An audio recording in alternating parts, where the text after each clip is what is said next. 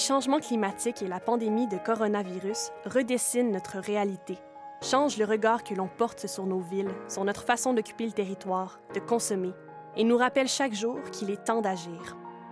Sur le plateau Mont-Royal, le changement est en marche. Les citoyennes et citoyens, artisans, entrepreneurs et élus tracent une voie nouvelle pour préparer le plateau de demain. Ils repensent nos milieux de vie, tissent des liens, n'ont pas peur d'expérimenter. La transition écologique, ça commence dans notre arrondissement et ça commence maintenant. Je m'appelle Clémence Lavallée et vous écoutez Les Petites Révolutions du Plateau, un balado réalisé par Charlotte Gagnon-Ferrenbach et produit par l'arrondissement du Plateau Mont-Royal.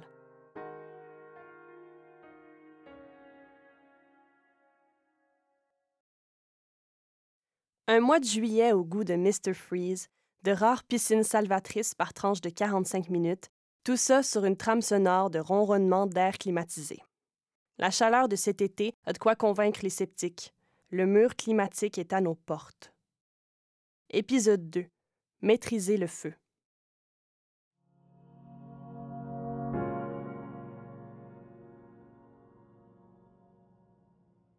Je voulais savoir comment peut-on agir si on veut pas cuire au soleil dans les prochaines années et si on doit encore faire face à ce climat caniculaire?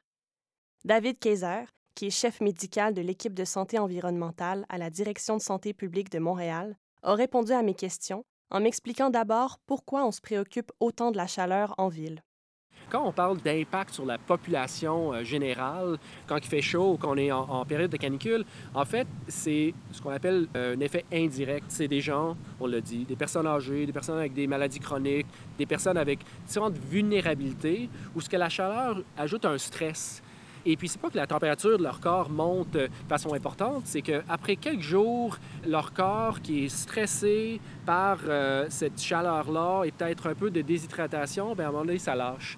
Et c'est pour ça aussi que les canicules sont plus préoccupante qu'une journée chaude euh, isolée parce que ça prend quelques jours pour qu'on euh, voit les impacts sur les individus parce que c'est vraiment un, processus où que, euh, ils ont déjà une minéralité sous-jacente et puis la chaleur vient juste les surcharger.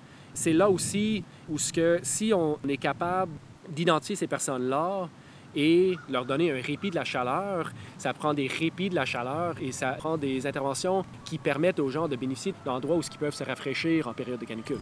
Selon David Kayser, c'est pas la ville pour autant qui est le problème. Au contraire, c'est une partie de la solution.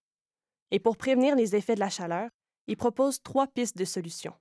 Euh, on sait que les quartiers plus verdis vont être en général moins chauds, puis on sait qu'il y a un effet vraiment assez local. Alors, euh, on peut avoir des bénéfices rapidement avec la plantation d'arbres, mais aussi la végétalisation de différents types. Ça n'a pas besoin nécessairement d'être des armatures, euh, même des interventions euh, en lien avec, par exemple, les saillies trottoirs, ainsi de suite, quand on fait la somme de ça, on peut avoir un effet. Après ça, il y a le bâtiment. Et au niveau du bâtiment, c'est sûr que je suis pas architecte, euh, mais il y a certains éléments qui sont assez euh, bien connus, notamment les toits blancs. Alors l'idée là, c'est comparer un toit noir, il y a moins d'absorption de chaleur, alors il y a un bénéfice pour les gens qui habitent à l'intérieur, mais si on a beaucoup de toits blancs dans un quartier, on peut avoir un bénéfice pour l'ensemble du quartier. C'est la même chose avec les toits verts, où ce que on a certains défis avec notre climat. Alors, euh, ce n'est pas une solution euh, qui fit partout, mais c'est le même principe. Après ça, les choix de matériaux pour euh, le revêtement des bâtiments, aussi au niveau de la fenestration.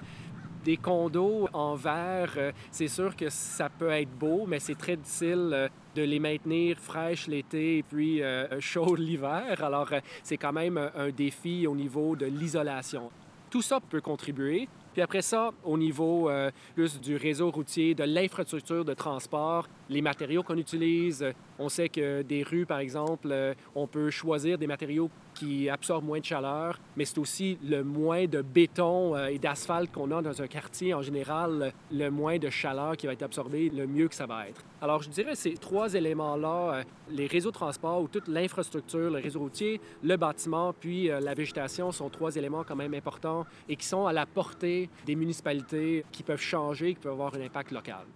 À l'arrondissement du plateau Mont-Royal, de nombreuses actions ont été entreprises dans ce sens au cours des dernières années pour dissiper la chaleur.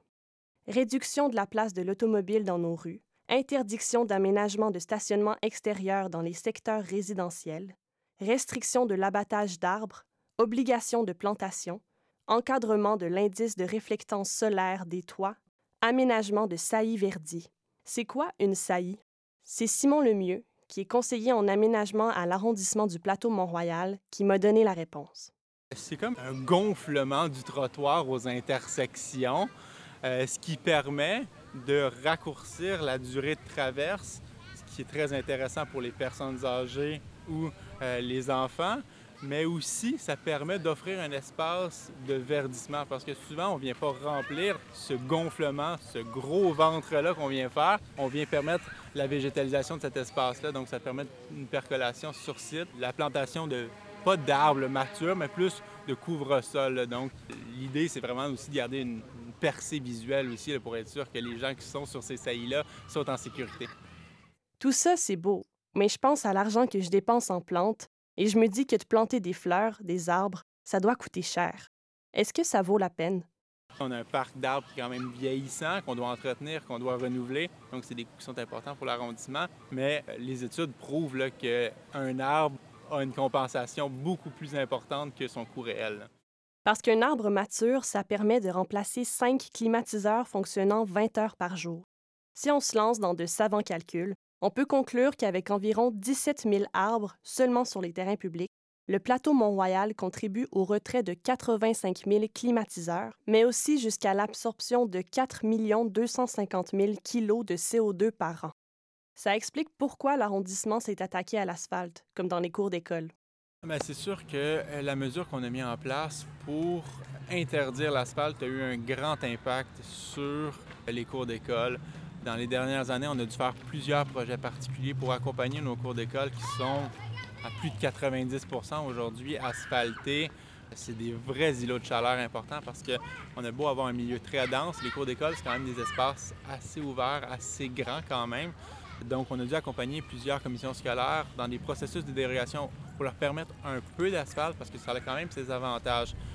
Le coût, pas très élevé, l'entretien qu'on connaît bien, mais aussi des capacités portantes pour les jeux de ballon qu'on connaît aussi qui sont intéressantes.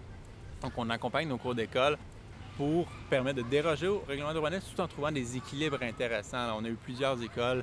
Paul Bruchézy qui a été refait dernièrement, entièrement euh, sans asphalte. Euh, l'école Saint-Pierre-Claver qui est en travaux présentement. On a eu un projet particulier pour leur permettre de l'asphalte, mais on y va avec des petites portions d'asphalte, de l'asphalte qui est souvent peint avec des matériaux avec une IRS élevée. Donc on y va avec des couleurs pâles, des choses comme ça pour être sûr qu'il y ait euh, moins d'îlots de chaleur. Mais aussi on exige beaucoup de plantations, beaucoup d'espace où l'eau pour percoler sur site. C'est sûr qu'il y a aussi le fonds qui permet de financer des initiatives dans les écoles et ça, ça vient des vignettes journalières. Euh, il y a quelques années, on a implanté ça sur le plateau Montréal. C'est donc dire que oui, il y a les vignettes annuelles qu'un résident peut obtenir, mais un visiteur peut payer une vignette journalière dans les différents secteurs de l'arrondissement. Et l'argent qui est fait avec ces vignettes-là sert à financer des projets d'école. Donc, ça peut être parfois, oui, des projets de rénovation des cours d'école, de plantation d'arbres dans les cours d'école. Ça peut être d'autres initiatives qui sont menées par les commissions scolaires. Cette année, le plateau Mont-Royal accueillera sa 101e ruelle. De ce nombre, 63 sont des tronçons champêtres, c'est-à-dire des ruelles qui sont entièrement désasphaltées au profit de la végétation. Andréane Leclerc-Marceau y est pour beaucoup. Elle a accompagné au cours des dernières années un grand nombre de résidentes et de résidents en les invitant à rêver leurs ruelles et en les aidant à en faire une réalité. C'est sûr que depuis 40 ans, il y a des ruelles vertes dans le plateau, donc chaque ruelle est différente. Chaque ruelle a euh, sa réalité, son énergie. Les résidents déménagent, donc euh, ça change. Mais je vous dirais que celles qu'on fait depuis euh, une dizaine d'années, elles sont plus ambitieuses plus de plantations. Donc, en fait, ça donne plus envie aux résidents de se l'approprier parce que vraiment, elles ont un impact. Donc, ils voient cet impact-là, ça leur donne envie de l'entretenir. Puis justement, on l'a vu avec la pandémie, en fait, il y a beaucoup eu d'appropriation des résidents des ruelles parce que justement, euh, les parcs débordaient. Donc, euh, déjà, les enfants avaient l'habitude de jouer dans la ruelle. Puis là, bien, ça permettait aux parents en télétravail de laisser leurs enfants jouer à proximité en ayant un œil dessus. En fait, euh, ça a été vraiment très, très utilisé par les Montréalais cet été. Et c'est vraiment ça notre objectif à long terme aussi. On souhaite vraiment que les gens s'approprient leur milieu. Puis nous, c'est aussi ça qu'on leur dit, c'est-à-dire que on va faire un aménagement qu'eux ne pourraient pas faire par eux-mêmes. C'est-à-dire qu'ils peuvent pas excaver de l'asphalte. On a une dalle de béton en dessous de l'asphalte. Donc, nous, on fait venir un entrepreneur qui vient avec une scie à béton, qui va venir excaver puis retirer cette dalle de béton-là. Et ensuite, on met de la terre. Puis là, ben, ils peuvent cultiver. Nous, on leur fournit des végétaux, mais ils peuvent aussi mettre ce qu'ils veulent. Puis à travers les années, même si nous, on est venu intervenir sur ces excavations-là, on les invite à venir s'approprier la ruelle plus d'un côté culturel, de rajouter des œuvres d'art, des murales, du mobilier urbain pour les enfants. Donc ça, c'est vraiment la tâche des résidents. Ça fait que chaque ruelle vraiment a sa couleur spécifique. Et ces ruelles, elles sont pas seulement jolies parce qu'elles permettent de réduire les îlots de chaleur un des critères de sélection, c'est justement de contrer les îlots de chaleur. Donc, en fait, plus qu'un projet a un impact sur les îlots de chaleur, plus qu'il y a de chances d'être sélectionné. Et nous, notre premier objectif en verdissement, c'est toujours de planter le plus d'arbres possible. Donc, on regarde le plan, on se dit, OK, bon, mais on a telle surface qu'on peut déminéraliser. Où est-ce qu'on peut planter des arbres? C'est notre premier objectif. Puis après ça, on plante des arbustes. Après ça, des vivaces et des couvre-sols. On le répète souvent, les changements climatiques sont déjà à nos portes et on en ressent de plus en plus les effets. Il vaut donc mieux apprendre à les côtoyer au quotidien et à s'y adapter plus tôt que tard. Et c'est exactement ce que fait le plateau Mont-Royal en repensant son aménagement pour réduire la chaleur et maîtriser le feu pendant que la transition écologique se prépare.